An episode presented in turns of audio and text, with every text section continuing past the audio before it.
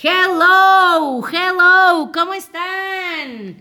No sé por qué Monse cuando digo hello se empieza a reír o ella es alegre por naturaleza, pero ella está aquí frente a mí muy sonriente, ya les contará después de días de una diarrea espantosísima que me estaba ahorita contando, a ver si se atreve a contarles a ustedes sus cosas que le pasaron, pero ya estamos aquí felices con un nuevo tema de poquísima. Bienvenidos a mi podcast. Soy Asia, una chava que siempre fui alegre, soñadora, luchona, pero con los años me fui haciendo como zombie, me apagué, me desanimé y me amargué. Hasta que un día desperté y dije, ya, ya no quiero ser así. Cada semana hablaremos de un tema que te hará pensar, te hará reír y sobre todo te dará ideas nuevas para sacar de dentro lo que realmente eres para que seas mucho más feliz. Bienvenidos. ¿Cómo están? ¿Cómo les ha ido? Yo estoy muy feliz.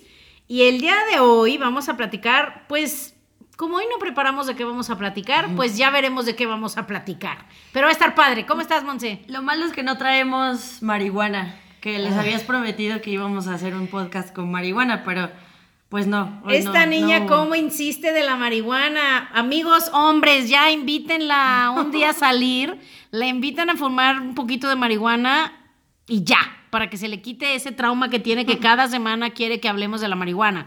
Pero bueno, ya les contaremos cuando lo hagamos. Y el día de hoy, Monse, ¿sabes de qué me gustaría platicar? Sí, de me dijiste que íbamos a hablar de cómo importar marihuana al país.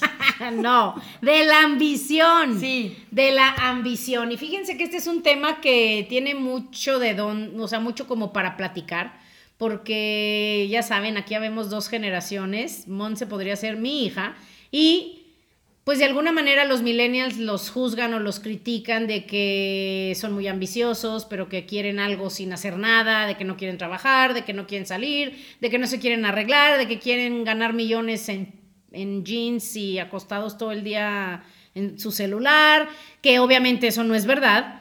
Yo conozco muchos millennials muy trabajadores, muy estudiosos, muy profesionales y pues también en mi generación, pues a nosotros nos pues nos educaron a no ser tan ambiciosos, o sea, literal nos decían, no seas ambicioso, confórmate, este, Dios proveerá, dale gracias a Dios que tienes que comer y una casa, este, ya para qué quieres más, luego el dinero es la raíz de todos los males y todas esas ideas que ya actualmente sabemos que no nos sirven para nada y nos afectaron mucho. Entonces el día de hoy vamos a platicar, de hecho les quiero contar de una persona que yo admiro muchísimo. Es uno de los primeros, digamos, yo lo considero mentores que empecé a escuchar cuando empecé mi camino de búsqueda de vivir una vida más positiva y con más éxito, más felicidad, más abundancia, y se llama Jim Ron. Él escribió, bueno, tiene muchísimos audios y videos ah, disponibles, todo gratuito, y él escribió un libro que en mi opinión es de los mejores libros que existen, se llama Viviendo una vida inspirada, y él en ese libro habla de, de que la ambición es, es, una meta válida, o sea, el que digas quiero, quiero lograr muchas cosas o quiero hacerme millonario, etcétera, es no nada más válida, sino es también eh, legítimo, legítimo el que tú te sientas ambicioso. Y aquí vamos a preguntar, le dije hoy a Monse, Monse, como hoy yo no preparé nada, no, o sea, te voy a, te voy a agarrar a que platiquemos y yo te voy a entrevistar a ti o tú a mí, no sé cómo va a ser, pero cuéntanos qué piensas de ese tema, Monse. Yo hasta que te conocí, hasta que te, conocí. Ah, Así yo iba a o sea, yo iba a cantar la de la de Juan Gabriel. ¿Tú cuál ibas a cantar? Igual, ¿no? Pero va. Hasta, que, te conocí. Claro que no, es la vida... No, no, no, no, no, es hasta que te conocí. Hagan sus apuestas. ¿Es para abajo o para arriba? y voy a ganar. Es, más, prende, pon tu teléfono. Ahorita mismo vamos a. Vamos a, ver quién ganó. Pero mientras Monse busca la canción. yo gané, pero. Hasta que te conocí. Vida, vida con dolor. ¡Claro que sí! Siento que estás perdiendo. Deberíamos de apostar algo. O sea, vas a perder. No creo. Bueno, ahorita al final. Es más, lo voy a poner. De salida del podcast lo voy a poner, aunque nos cobren derechos de autor y nos clausuren el podcast. Está bien. Pero no, me, no te me desvíes, cuéntame. Yo hasta, que, me conociste. Cuando te conocí, yo me di cuenta que la, la, o sea, la forma en cómo pensaba acerca del dinero o de la ambición estaba incorrecta porque yo era de las personas que creía que estaba mal hablar de dinero o pedir más o, o expresar con mis palabras a lo mejor que quería más cosas y pues ya después aprendí que simplemente es un programa que, bueno, yo lo, lo generalizo que creo que como mexicanos tenemos la, bueno, la mayoría, o de los que yo conozco, como que creemos que querer más está mal, o sea, como que nos educan a que deberíamos de vivir agradecidos con lo que tenemos. En mi familia era muy común que no se debía hablar de cuánto ganaba mi papá, todavía hasta el momento era como, ¿por qué le dices a la gente cuánto ganas, no? O sea, como que tiene un tabú el dinero. Entonces, eso es hasta ahorita lo que ubico, lo que opino. Pues déjenme les cuento algo que sí. Y cuando yo empecé a leer a Jim Rohn, él habla muchísimo de ese tema y, y él lo explica que en realidad esa idea negativa que tenemos de la ambición se entiende, pero es porque tenemos mal, digamos, el concepto. Porque hay dos cosas diferentes.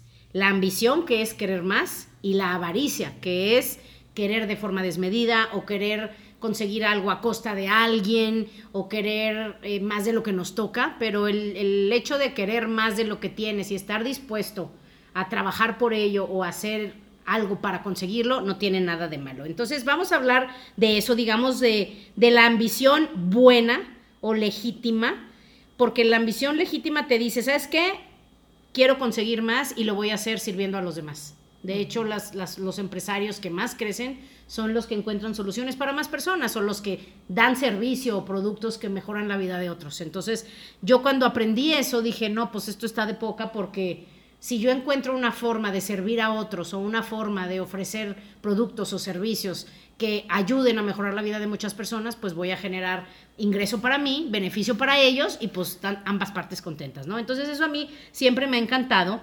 Y, y, por eso es que me dedico a lo que me dedico. Creo que algunos ni siquiera saben bien qué hago yo, pero bueno, yo soy miembro de una compañía que nos encargamos precisamente de distribuir productos y conocimiento a otras personas en distintas áreas, en algunos casos de forma gratuita, en otros casos dando, eh, ayudando a través de productos de salud a muchísimas personas a estar mejor. Entonces, el día de hoy les quiero compartir de algo que que yo nunca había pensado, hablando de este tema del dinero y de la ambición, nunca lo había pensado hasta recientemente, pero estoy muy agradecida de que a través de los libros de Jim Rohn y de sus audios empecé como a desbloquear en mi mente, que es, él habla mucho de la independencia financiera. Y bueno, no solo él, muchos autores, digo, entre los más conocidos, pues Kiyosaki, Kiyosaki habla de, de él le llama salir de la carrera de las ratas, la carrera de las ratas es que estás constantemente trabajando. Haz de cuenta, una mamá trabaja, trabaja, trabaja para poder pagar sus cuentas y poder pagarle a la muchacha para que le cuiden a sus hijos, para que ella pueda, teniendo quien le cuida a los hijos, ir a trabajar, para pagar a la muchacha que le cuida a los hijos, para poder ir a trabajar, para cuidar a los hijos, para pagar lo de los hijos y, y así te la pasas trabajando toda la vida, ¿no? Entonces, para que Yosaki salir de la carrera de las ratas era que tú pudieras con tus ingresos, digamos, pasivos, llámale vivir de tus rentas o a lo mejor un negocio que te genera dinero sin que tú tengas que estar, etcétera, que con esos gastos tú puedas pagar tus cuentas principales, tus gastos básicos, para que puedas, digamos, vivir sin tener que estar atado a un trabajo o a, o sea, lo que tú hagas, ¿no? Entonces, él, eh, Jim Rohn y, y también Kiyosaki hablan de la independencia financiera, que es eso, es que tú puedas vivir sin tener que depender de nada, o sea, que todas tus cuentas básicas estén pagadas. Entonces yo aquí decía, Monse, lo siento, pero hoy te voy a entrevistar y, te, y, ya me pone cara de, no, ¿por qué me vas a hacer quedar mal? Pero no, trata de decirlo sin que se oiga mal. Voy a mentirles. No, no, no se crean. No, Monse le vale gorro. Pero sí, sí les quiero contar, porque como les he dicho, yo la conocí hace algunos años. Cuando yo la conocí, yo dije, no, esta chava es listísima, es movidísima, pero sí necesita un pequeño ajuste de tuercas, porque para la administración del dinero me daba risa verla y yo decía, no inventes a ese ritmo, no nada más no va a acabar con independencia financiera, va a acabar en quiebra antes de los 30. Y les voy a decir que yo la admiro mucho, ella aquí en, en mi podcast la oyen muy calladita, como si fuera la que organiza y la que me ayuda, pero en realidad no, ella es la que me inspiró a hacer todo esto.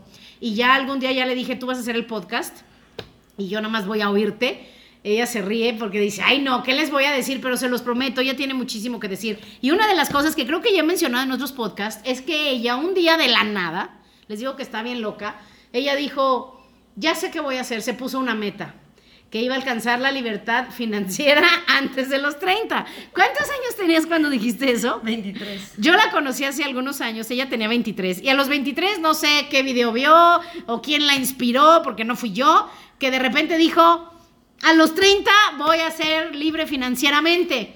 Y me daba risa, porque ¿cuántos años tienes ahora? 27. 27, o sea, hagan sus apuestas, esta apuesta va a estar más buena. ¿Ustedes qué opinan? ¿Que a los 30 Monse va a ser libre financieramente o no? Pero les voy a decir algo, por eso me cae bien, porque es valiente. Yo cuando aprendí de todo esto, yo dije, pues a los 50 voy a ser libre financieramente. Me quedan tres años. Ay, pues nos quedan tres años a las dos. Ah, claro. Vámonos, vamos a hacer la competencia, a ver quién lo hace primero. Pero fíjate, Monse, ¿de dónde, se, primero de dónde se te ocurrió y cómo vas? ¿Cómo vas con eso? Porque ya fuera de broma, creo que se has hecho muchos cambios en ti. Sí, mira, de entrada fue eso, o sea, yo escuché el concepto de ti, eh, del cambio, o sea, el cambiar mi mente de que la avaricia es diferente a la ambición, o sea, entender que no tenía nada de malo que yo quisiera tener libertad financiera. Quiere tener un Bugatti, para los que no sabemos, como yo y muchas damas de mi generación que les vale gorro los coches, ¿cuánto cuesta un Bugatti? Como 4 millones de pesos. Y me dijo, voy a comprarme un Bugatti, aunque no tenga nada y viva en el coche, pero me lo voy a comprar. O sea, sí es muy ambiciosa. A ver, cuéntanos. Ajá, y entonces yo me acuerdo que cuando tenía 23, pues empecé a buscar, o sea, dije, ok, si es algo válido, tengo que aprender qué es lo que opina la gente de la, de la libertad financiera y leía Kiyosaki, leía, este, ¿cómo se llama el que hace libros de ventas? Brian Tracy, y bueno, empecé a leer varios autores, ¿no? Entonces, la mayoría de ellos decían, pues es que la, o sea, tienes que ponerte una meta, tienes que ponerte algo que te mueva, algo que te haga que cuando estás en el- la lona, aún así tú digas, no, pues ya lo hice, ¿no? Y otra cosa que aprendí, que es súper válido, es que el que lo hagas público hace menos probable que te rindas. Entonces yo hice eso, o sea, dije, de entrada me voy a poner una meta que sea válida, o más bien que sea posible, ¿no? O sea, creo que el, el problema de mucha gente es que quiere hacerse millonario en dos años sin hacer nada, sin mucho esfuerzo y descansando y yendo a las primeras comuniones y pasando tiempo con la familia y así. O sea, yo entendí que iba a tener que ser un sacrificio. Y dije, ok, este, siete años. Siete años creo que es un periodo de tiempo en el que puedo no solamente trabajar por el dinero, sino cambiar mi mentalidad, porque entendí que lo que tienes que cambiar primero es lo que hay en tu mente, ¿no? Y eso pues yo soy un poco terca, entonces sabía que me iba a costar un poco de trabajo. Y ya, o sea, me puse esa meta y además lo hice público. O sea, dije, ya, por ejemplo, pues haz ya ahorita se los está diciendo a ustedes. o Claro, sea, y además en sus, en sus posts siempre pone hashtag 30 and free. Sí, y entonces... oh my God. Es que hablo inglés. no, y, y ya lo puse. Y a final de cuentas sí fue algo que, mira, yo una vez escuché un video de Steve Jobs que le habló a, una a unos- un grupo de personas que se estaba graduando. Súper famoso. Y él, de- y él decía, tú no puedes conectar los puntos de donde estás hacia adelante, solamente puedes avanzar y de adelante, o sea, de- del futuro hacia atrás es como los puedes conectar. Y hoy yo volteo hacia atrás y sí veo cómo esa decisión impactó muchísimo mi vida, porque yo ahorita a lo mejor ya les cuento un poco más de este tema, pero yo me acuerdo que al principio gastaba mi dinero a lo idiota, o sea... sí, me consta. Pero de verdad una cosa así de... Sí. Además no pensaba en, en que... y, o sea, por ejemplo, no sé quién de aquí está en buro de crédito, ¿no? Pero yo no sabía que existía. Pinche buro de crédito, ¿no? Y ya cuando, no, ya te debes y qué, pero ya no me alcanza para pagar. O sea, todas esas cosas, porque yo me gastaba el dinero a lo tonto. Pero cuando me empecé a tomar más en serio esa meta de necesito tener libertad financiera a los 30 años, empecé a hacer esos cambios, empecé a salir del buro de crédito, empecé a pagar mis deudas, empecé a poner atención a lo que tú enseñas. Y aunque a lo mejor no soy la alumna más aplicada, sí empecé a hacer ciertas, ciertos cambios como dividir mi dinero, ahorrar un porcentaje. Todo eso lo empecé a hacer. Ay, Dios mío, y de eso vamos a hablar hoy, de hecho, Sí. por eso no quise preparar nada, porque dije, no, pues este es el tema que a mí más me gusta, porque yo también hace unos años no tenía ni en qué caerme muerta, aunque ustedes no lo crean. Hay muchísima gente que por fuera los ves y juras que les va requete bien, y si supieras cómo están, no tienen nada. Y ese era mi caso. Entonces a mí lo que más me gusta es precisamente hablar del tema del dinero. Es de lo que más me gusta. Entonces el día de hoy, de hecho, quiero platicarles de eso porque es lo mismo que le enseñamos a Monse y es lo mismo que enseñamos en nuestros cursos de independencia financiera. Ya les aviso cuando haya otro en vivo. Lo tenemos en línea, cualquiera lo puede tomar. Y, y, y eso, te lo juro que cuando yo empecé a hacer estos pequeños cambios, mi vida financiera cambió de rumbo totalmente. O sea, no, es, no se hace el cambio de un día para... O sea, el destino no lo vas a cambiar de un día para otro. O sea, no es como que hoy decides y mañana ya eres libre financieramente, no. Pero el rumbo hacia dónde vas, sí lo puedes cambiar de un día para otro y el día de hoy les vamos a enseñar de eso, ¿ok? Entonces, primero les quiero recomendar un libro que fue como que el que me inspiró para empezar en este camino y además me encantó porque cuando yo les he contado que no me gustaba leer el día de hoy me fascina y si yo pudiera dedicarme a solamente dos cosas en toda mi vida, me dedicaría, bueno, tres, a leer, a ver películas, ver la tele, sí, ver películas y series y a jugar tenis. O sea, no haría nada más en mi vida, tal vez cocinar. Pero fíjate, esto es muy importante, cuando no me gustaba leer, empecé, o sea, empecé a escuchar a los que hablaban de todos estos temas y recomendaban muchos libros. Y este libro de Jim Brown que les cuento estaba gordísimo. Entonces dije, ay, no, no puedo leer eso. Bueno, yo no leía más que mi horóscopo. Así se las pongo. O sea, leía la, la revista Hola porque tienen fotos del tamaño de toda la página. Y nada más lo, lo único que había que leer era el, quién estaba en la foto. O sea, era lo único que yo veía. Bueno, TV Notas era mi revista favorita. Díganme nomás qué vergüenza. Vergüenza, bueno, TV y novelas porque no había TV Notas y, no leía nada. Entonces, por eso les recomiendo este libro, sobre todo si no eres mucho de leer, porque es un libro tan flaquito que te lo juro que te lo echas en una sentada. En un día lo puedes leer y por eso es que lo vi tan flaquito de todos los que me recomendaron que dije, este sí lo puedo leer. Y ese, ese libro cambió por completo el rumbo de mi vida financiera. Déjame adivinar. Sí. El hombre más rico de Babilonia. Sí, es súper flaquito, parece folleto. Entonces dije, no, ese sí lo leo. Entonces, el día de hoy les quiero platicar los básicos que vienen en ese libro. Está, muy bueno. Está buenísimo y lo encuentran en cualquier casi librería. Sí, es muy conocido, es un super bestseller que se escribió hace no sé cuántos años, no sé si Monse se acuerde, pero muchísimos. Es de George Clayson y probablemente ya lo leíste. Si tú dices, ah, ya lo leí, léelo otra vez. Así, sin dudarlo, léetelo otra vez, ¿ok? Porque es muy chiquito, lo puedes leer en una noche y es como, como digamos, la botana, la botana para iniciar una gran carrera financiera, ¿ok? Entonces, fíjate, ¿de qué habla este libro? El libro habla de una persona que se convirtió en el hombre más rico de Babilonia, ¿ok? De esos tiempos. Entonces ellos te dicen, en el libro te enseñan que no importa cuánto ganas, sino qué haces con lo que ganas. Y yo lo he visto en las personas que nosotros eh, ayudamos a la gente a, generar más dinero a través de un, un negocio propio, ¿no? Entonces yo lo veo. Yo he visto personas en todos estos años trabajar con nosotros que han ganado muchísimo dinero y los ves 5 o 10 años después y no tienen nada. Y después ves otras personas que no ganan tanto, pero que tienen mejores hábitos financieros y que tienen un patrimonio. Entonces el día de hoy les voy a hablar de eso, de cómo te sugiere este libro y los principales autores, de hecho, de estos temas en, cómo dividir tu dinero, ¿va? Entonces ya también si tienen preguntas la pueden hacer en el grupo de Facebook, ahí podemos contestar sus dudas, ¿va? Entonces, ahí les va. ¿Cómo le haces para empezar a dividir? Primero, lo más importante, lo que dice este señor Clayson es que necesitas primero aprender a vivir, que aquí cuando empecé con esto dije, no, ya valió, no puedo. Y estuve a punto de soltar el libro, dije, no, no puedo, pero se los voy a decir y confíen en mí, sí se puede. Lo que él te dice, lo primero que te dice y no cae bien es que tienes que aprender a vivir con el 70% de lo que ganas. ¿Qué significa esto? Que si ganas 10 pesos, aprendas a vivir con 7 pesos. Y ahorita te voy a decir qué haces con los otros 3 pesos que te sobran, ¿ok? Ahora, ¿por qué haces esto? Primero, como Monse les decía, porque la mayoría de nosotros gastamos en cosas que no son necesarias. ¿ok? Quitando los que son muy codos o muy precavidos o muy así cuadraditos que tienen su presupuesto bien hecho, la mayoría de nosotros gastamos en cosas que de las que podemos prescindir, ¿ok? Por ejemplo, Monse, ¿tú en qué gastabas que dices? O sea, no. Que yo ya me acuerdo, porque yo cuando me dijiste, ya sabe que voy a, ya sabe que estoy pensando, porque cuando me dijo lo que se gastaba, y en lo que gastaba, pues yo le decía, pero es que si estás ganando tan bien, ¿por qué no tienes dinero? Y, y bueno, que ella les diga, ¿para qué les digo yo? En comida. Sí, no inventes. Ay, pero si está rico hay que pagar, ¿están de acuerdo? O sea, le encanta, le encanta comer, como a muchos de nosotros. Pero yo le decía, Monse, es que a mí también me encanta comer, pero a los 23 años yo no me iba a comer a los restaurantes caros, ni que fuera idiota. Pues es cuando estás joven, cuando hay que ahorrar, cuando tienes que prepararte para las vacas flacas.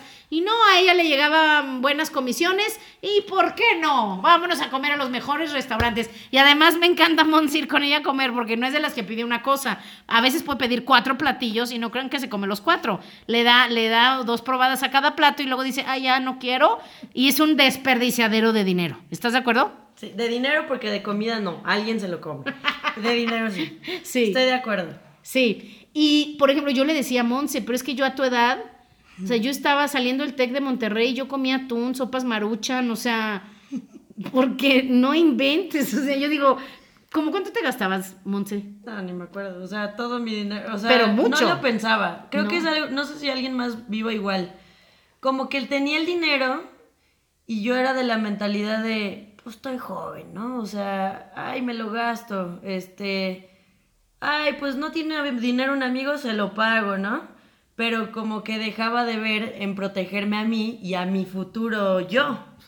O sea, nunca, cuando te está yendo bien, no piensas que en algún momento te, está, te puede llegar a ir mal. Sí, exacto, como que piensas. Es como inmadurez. Tal vez. era mucha inmadurez. Y de hecho, muchísima gente cuando les empieza a ir bien, o sea, no piensan en eso que les dice Monse, y también de alguna forma cuando ganan poco, pues no se les ocurre tener un buen plan financiero de qué hacer con el dinero, porque dices, no, ya cuando gane más dinero, lo voy a cuidar mejor. Pero si ahorita me llegan tres pesos, pues me los gasto en cualquier idiotez. Y no es así. O sea, no es como que cuando tenga más dinero voy a tener un mejor plan, sino que si tengo un mejor plan voy a poder tener más dinero. Eso es muy importante, ¿ok? Entonces hay que recordar eso. ¿Va? O sea, no lo que no lo que cuenta no es el monto de dinero, sino el plan que tú tengas de cómo lo divides, ¿ok? Entonces, la primera parte en la que lo vamos a dividir, ese 30% que no te vas a gastar, no te lo vas a gastar. Y aquí para las personas que digan, ya de, pero es que tú no entiendes. O sea, yo necesito el 100% de mis ingresos, yo no puedo vivir con el 70%. Sorry que te lo diga, pero sí puedes. Sí puedes apretarte el cinturón en algunas, formas, en algunas maneras, puedes gastar menos o puedes encontrar una forma de ganar un poco más de dinero para compensar, etcétera, ¿ok? Oportunidades siempre hay. Siempre hay si estamos dispuestos a hacer algo diferente, ¿no? Entonces, el primer 10% que de los 30% que vas a apartar y que no te vas a gastar, 10% es un buen monto Em, y de hecho, si tú quieres más, pues más, pero por lo menos un 10%, eso no te lo vas a gastar. Y ojo, una cosa importante para esto, aprovechando. Muchos de ustedes tienen nietos o tienen hijos o están jóvenes como Monse que probablemente pronto van a tener hijos. Esto se debe de enseñar desde que somos niños, porque también si a mí o a Monse nos hubieran enseñado una mejor manera de gastar el dinero, pues seguramente tendríamos mejores hábitos. Por ejemplo, si nuestros papás, porque en la generación de nuestros papás sí eran de ahorrar, ¿eh? sí eran de tener ahorros y sí te lo decían. Pero ya a la hora de la hora, a la hora de, las, de que llegaba el dinero a casa, pues con tanto hijo y con todo lo que ahora se gasta con los niños, pues no, como, como que no sobra mucho para ahorrar. Entonces, eh, Monse, por ejemplo, en tu caso, tú dices que ahora ya ahorras, pero antes no tenían ese hábito, ¿en tu casa no se aprendió? No. Y es que creo que viene del tabú del dinero. O sea, es que en mi casa no se hablaba del dinero. Entonces nunca hubo, o si lo hubo, perdón papá y mamá, no me acuerdo. Pero no me acuerdo, o sea, yo no me acuerdo que hubiera una, una cultura de... Tal vez mis papás sí ahorraban dinero, pero no nos los decían. O sea, por ejemplo, Jim Rohn, que es el del libro que ya les está platicando, él cuenta en alguno de sus audios que a los niños les deberían de tomar un día y llevarlos al lugar donde vive la gente que se gasta todo su dinero, ¿no? O sea, para que un niño visualmente lo puedas impactar y decirle, si te gastas todo tu dinero, aquí vas a vivir en el futuro. Y yo nunca tuve esa experiencia, o sea, sí viví una eh, experiencia en donde mis papás no tenían ni dinero, pero no tenía un programa de qué yo hacer con mi dinero. O sea, como que siempre estuvo callado. Eh, o sea, el dinero no, era un tema. No, no, era un tema en mi casa. Te enseñan a no poner los codos en la mesa, este, no sé, cosas así, pero no te enseñan del dinero. Y de hecho, el primer 10% es para eso, para ayudar a la gente que no tiene las mismas capacidades que tú o gente que lo necesita. Entonces, por ejemplo, Jim Brown te dice eso, tú llévate a un niño a, un, a un barrio pobre de tu ciudad y le dices, Aquí es donde vive la gente que se gasta todo lo que tiene. Entonces ellos en su mente dicen, yo no quiero vivir así. Y no solo eso, desde niños les enseñas el que ahí viven niños que están tristes porque no tienen nada. Entonces, eso también le genera a un niño la generosidad. Hay muchísimas personas que son súper generosos, súper generosos. Entonces, si tú desde niños les haces ver que hay niños que no tienen un juguete, que no tienen una pelota, que no tienen zapatos, que a veces no comen o no cenaron, entonces ellos, de niños que son tan generosos y tan lindos, ellos inmediatamente eh, o sea, asocian el yo puedo ayudarles. Yo, no, no les va a doler, no les va a pesar dar, si se ganaron 100 pesos, darle 10 pesos a uno de sus niños. Entonces ese es el primer 10% de lo que ganas que no te vas a gastar, es para dárselo a alguien menos afortunado que tú.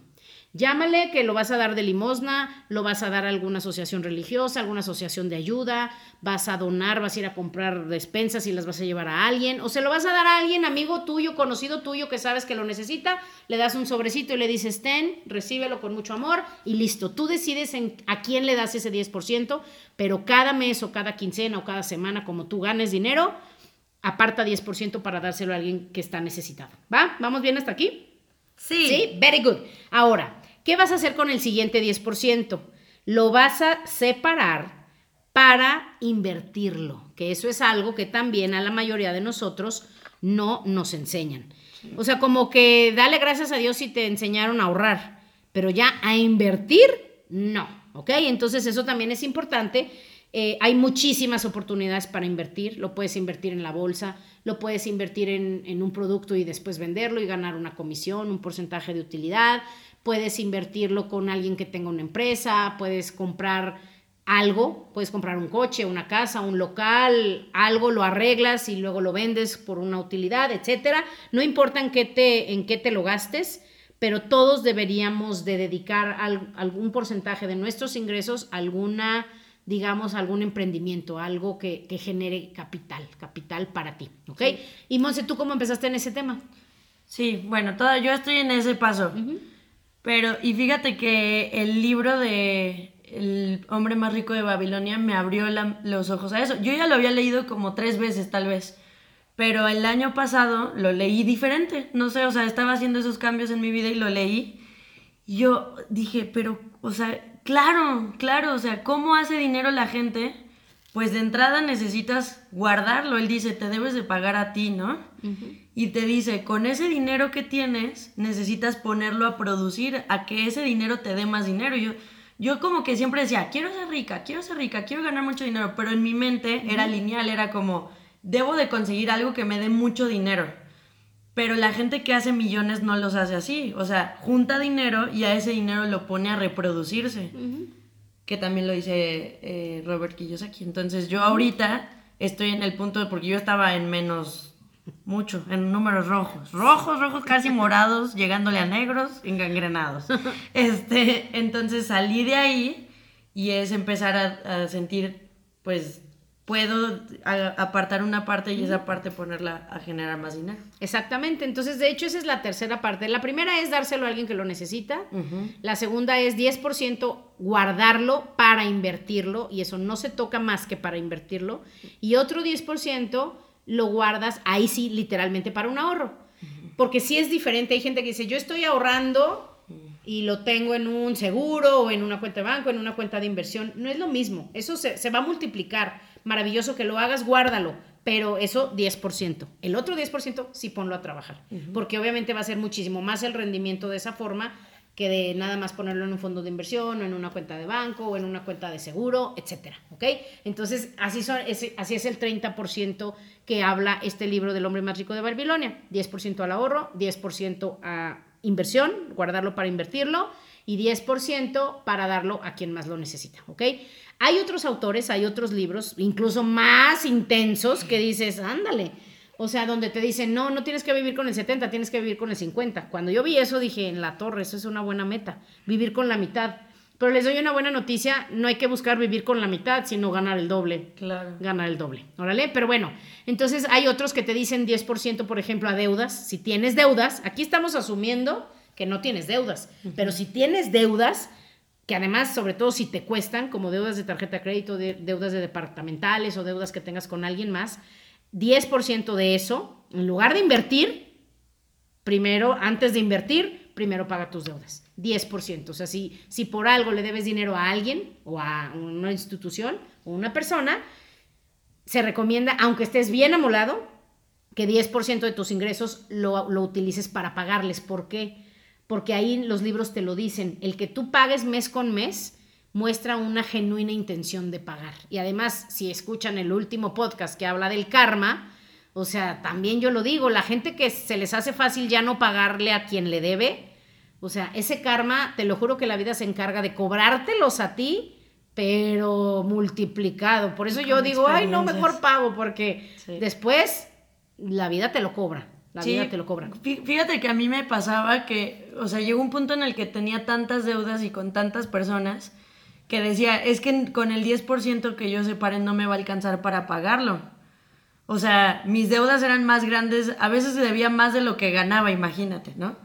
Entonces, pero el cambio que hice fue el entender esa parte. Mucha gente decide dejar de pagar sus deudas porque no les alcanza para pagarlas por completo.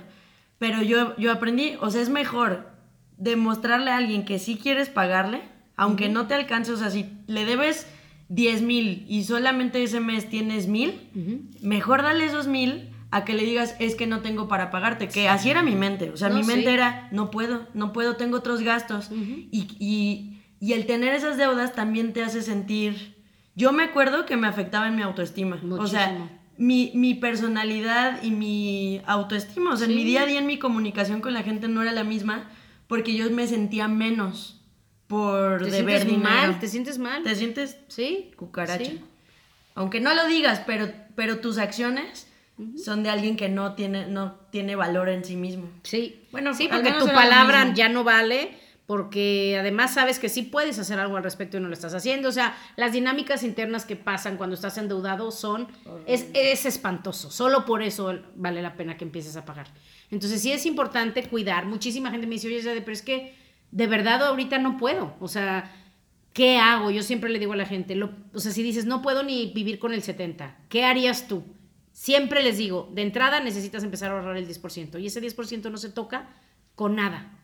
Eso sí es un hábito que te tienes que hacer de que pase lo que pase, no se toca. No es de que lo guardo para el año que entra a pagar la colegiatura, lo guardo por si algo pasa. No, ese 10% es un pago para ti, para tu futuro, para tu retiro, para... O sea, ese no lo vas a tocar más que para invertirlo si solamente puedes vivir pagando poco. 10% a tu ahorro y 10% a tus deudas, pero sin falta, sin falta. Si le debo a la tarjeta de Liverpool, a la tarjeta de CNA, a la tarjeta de Sams, a mi mamá, a mi tarjeta de Banamex, a mi tarjeta de Scotiabank, o sea, a quien le debas, los escribes todos, anotas cuál te cobra más tasa de interés y empiezas a pagar por orden primero los que te cobran más tasa de interés. Pero ojo, cada mes le pagas a todos. Aunque les pagues 20 pesos a tu mamá, 20 pesos. Así, aunque digas, ay, no, qué, qué pena, qué vergüenza, que tú llegues con tus 20 pesos cada mes es una muestra de no me voy a desaparecer, me importa nuestra relación, soy una persona confiable, aquí estoy y te voy a pagar hasta el último centavo. Entonces, eso es súper importante para tu vida, para tu futuro. Por eso les digo, el día de hoy no me voy a clavar que es en lo que más me gusta en las cosas del alma y de la energía y del karma Hoy no me voy a meter en eso, pero hasta por sentido común. Necesitas empezar a pagar tus deudas, te vas a sentir muchísimo más ligero y vas a tener más fuerza, más visión, más cabeza para empezar a ver nuevas oportunidades y nuevas formas de generar más dinero. Porque acuérdense de que existe el karma y toda la energía se balancea. Si tú le estás haciendo algo negativo a quien te debe porque no les pagas, la vida se encargará de balancearte y va a encontrar la forma de cobrarte gacho. Entonces sí, es importante que cuides mucho tus deudas, ¿ok? Entonces, ¿qué les, qué, digo, ya para, para, cerrar un poquito y empezar a, llegar a conclusiones de este tema, yo les recomiendo, aprovechando que estamos, pues ya no les puedo decir en el inicio del año, porque ya estamos en el tercer mes del año, que se nos va a ir volando, ya vamos para completar un 20% del año, o sea, es muchísimo, yo siento que va empezando. Entonces, aprovechando que estamos en el inicio, en la primera parte del año, yo te recomiendo que tomes una decisión, que digas, porque les voy a decir otra cosa que pasa. La mayoría de nosotros solo vamos viviendo, vamos pagando nuestras cuentas, vamos viendo cómo va saliendo y siempre, yo lo digo, siempre sale, de que sale, sale, pero no se trata de vivir la vida nomás saliendo del paso. O sea, verdaderamente todos nosotros tenemos capacidades que no hemos explorado, tenemos un potencial muchísimo más grande del que estamos utilizando y sí es importante que tú decidas, de, o sea, este año mi vida financiera tiene que mejorar, que te pongas una meta. Llámale lo que sea. Me voy a comprar un coche, voy a pagar mis deudas, me voy a comprar una computadora, voy a pagar, no sé, voy a llevar a mis hijos de vacaciones, o si eres mujer, voy a invitar a toda mi familia de vacaciones, yo lo voy a pagar, o le voy a regalar a mi mamá una camioneta. Ponte la meta que sea y si quieres chiquita, chiquita. No importa, voy a comprar un sillón, lo que sea. Pero necesitas tener una meta financiera, así como Monse se puso. Me voy a, voy a alcanzar la libertad financiera hasta los, a los 30 necesitas tener esa meta. Yo el año pasado también me puse la meta de pagarle tanto monto a mi crédito en mi casa, la alcancé. Cuando la decidí no sabía de dónde me iba a llegar, pero como ya hemos hablado en, nuestros, en otros podcasts, si tú deseas algo con todas tus ganas y te pones en una buena frecuencia a trabajar por ello, la vida se encarga de dártelo, sin excepción. ¿Ok? Entonces, por ejemplo, Monse, tú ya tienes una meta, vas a llegar a ser libre financiero, financieramente a los 30 ¿Qué significa eso de forma un poco más específica para los que no saben bien qué es eso de libertad financiera? ¿Tú cómo lo planeas o cómo lo visualizas? Bueno, yo, yo pensé, ¿cuánto dinero necesito ganar al mes para vivir bien? O sea, vivir de forma decorosa, en, un, en una casa bonita, ¿no? De forma decorosa sonó que ahorita no vives de forma decorosa. No, sí vivo de forma, pero antes no. O sea, cuando lo decidí, cuando lo decidí sí estaba muy, muy apretada, o sea, estaba muy, muy fregada. Y, y dije, ok, ¿cuánto dinero necesito ganar? Me puse ese monto y ese monto es el que yo necesito ganar, trabaje o no trabaje. ¿Ok? O sea, que eso es lo que yo entiendo como libertad. Pues, ¿qué es lo que te da libertad? El que tú te puedas levantar y decir, hoy no tengo que trabajar y mis cuentas, mi luz, mi gas, mi terreno, o una casa, mi coche, lo que tenga que pagar se pagó sin que yo tenga que trabajar. Y, y me enfoqué a eso. Bueno, que eso. ¿Y cómo vas? Yo, o sea, creo que tal vez la puedo alcanzar antes. ¿Y sabes qué aprendí en otro libro? Que ese libro está muy interesante porque cambia un poquito la perspectiva. E, en, ese libro se llama eh, La semana de, trabajo de cuatro horas, algo así.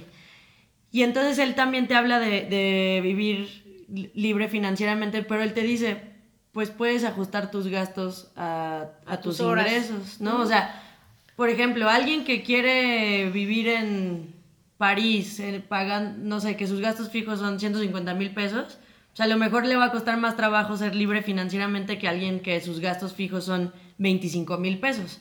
Entonces también el ser inteligente de decir, bueno, ¿cuál es la vida que quiero tener? ¿no? O sea, todo es lo que tú platicas, el pensar cómo, es, cómo, quiero, vivir, Cuál, cuál es la vida que quiero tener. Hay una chava que trabaja creo que tres meses al año, va a Estados Unidos, trabaja esos tres meses y luego se va a vivir a Haití o no sé, así un país de... a Tailandia, no me acuerdo y vive los demás meses del año súper tranquila y vive libre, libre financieramente, solamente trabaja tres meses. Entonces creo que es importante decidir, ¿no? ¿Qué, qué es lo que tú dices ahorita? O sea, ponerte una meta. Una meta de cómo quieres vivir. ¿Qué es lo que quieres? ¿Qué es lo que quieres? Por ejemplo, yo, si yo ahorita quisiera ya no trabajar y ya retirarme, sí podría, pero no podría con el estilo de vida que a lo mejor yo quiero. Entonces, prefiero trabajar unos cuantos años más para tener un poquito más y poder pues sostener el estilo de vida que yo quiero.